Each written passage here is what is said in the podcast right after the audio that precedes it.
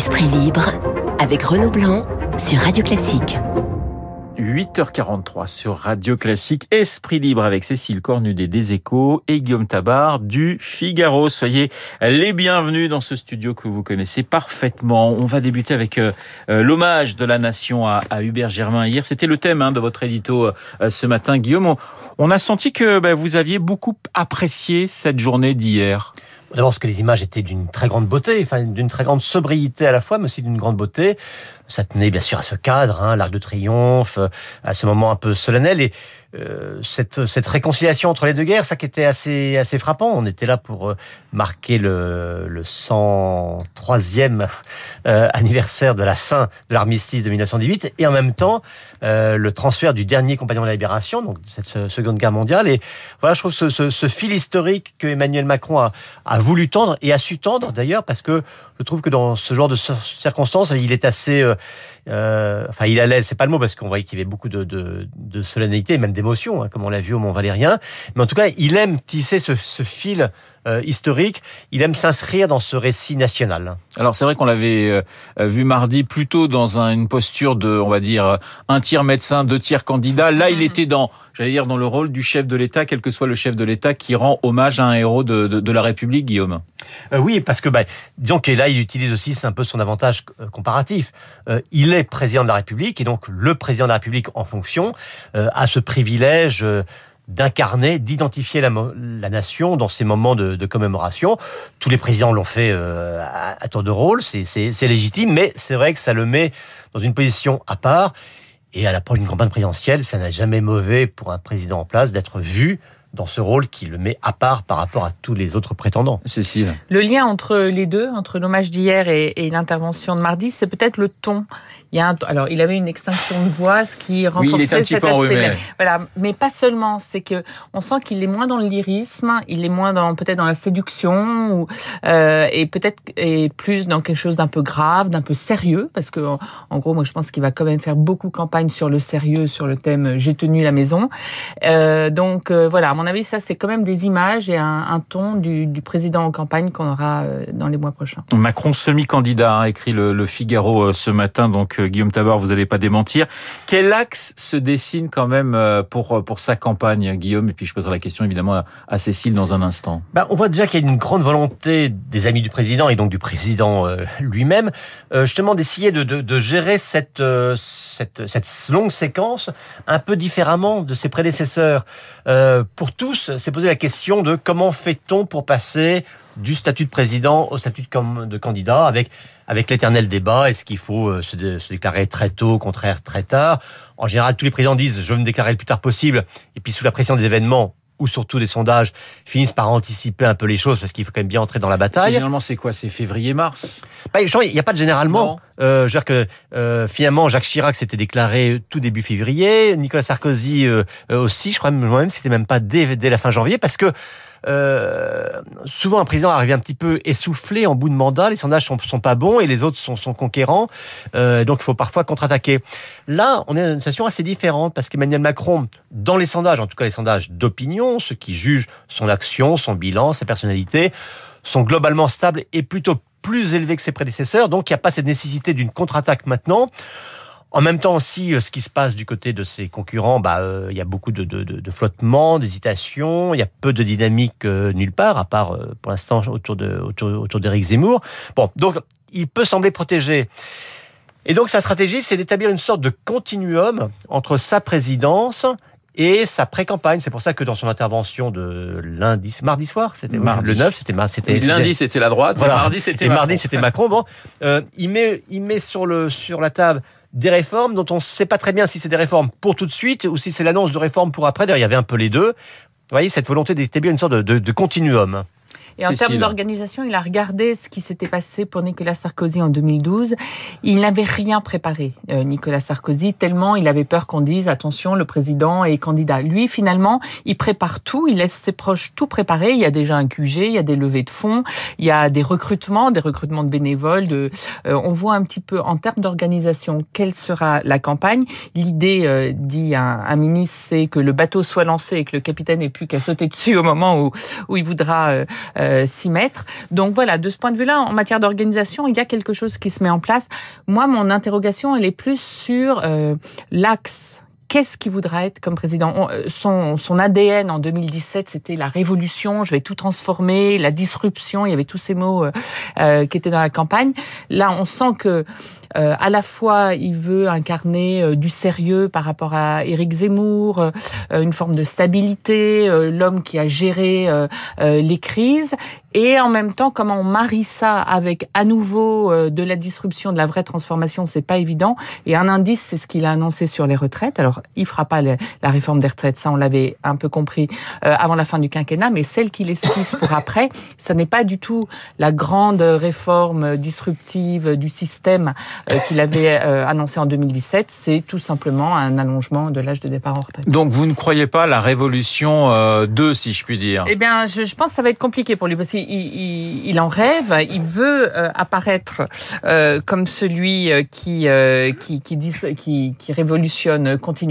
C'est ce qui, c'est l'image qu'il a de lui-même, mais en réalité, la sagesse et les mots de mardi, c'était ça. C'est plutôt la France unie, un président qui va essayer de d'être plus rassemblé et apaiseur euh, qu'il n'avait été en 2017. Voilà, donc pas de révolution 2 pour euh, pour Cécile et la révolution plutôt inachevée pour euh, Guillaume Tabar parce que Guillaume vous allez sortir dans dans une semaine un livre consacré justement à, Emmanuel Macron. Euh, ça sera je crois chez Robert Laffont. révolution inachevée. Pourquoi ce, ce titre Guillaume? Bah D'abord parce que la révolution c'est lui-même qui a prétendu euh, lorsqu'il est entré dans le débat politique. Hein, il était encore encore ministre. C'est lui qui a intitulé son livre révolution. Et il voulait montrer en fait que euh, il allait réussir, en tout cas il allait faire ce que personne d'autre avant lui n'avait fait.